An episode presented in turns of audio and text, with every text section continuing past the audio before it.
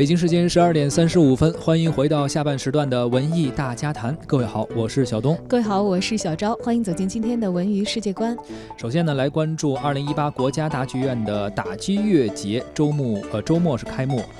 国家大剧院打击乐节呢，自二零一零年创办，每两年一届，力邀全球顶级的打击乐家来聚会啊，带来全球最高水准的、颇具创意的打击乐的盛宴。八月十七号到十五号，国家大剧院第五届国际到二十五号到二十五号啊。国家大剧院的第五届国际打击乐节将会隆重的举行，来自中国、德国、英国、法国、美国五个国家的打击乐家和打击乐团将会以舞台风格迥异的演出，开启一场音乐的狂欢。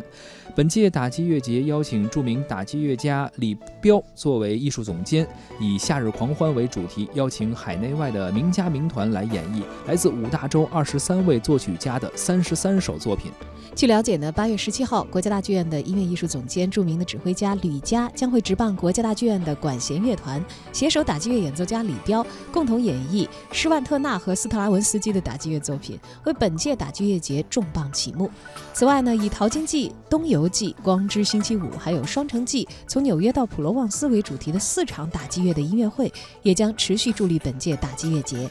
世界各地的打击乐高手将会集中斗法，将他们手中的法宝成千上百件的来自世界各地、形状各异的打击乐器，奏出这个夏天的炙热和激情。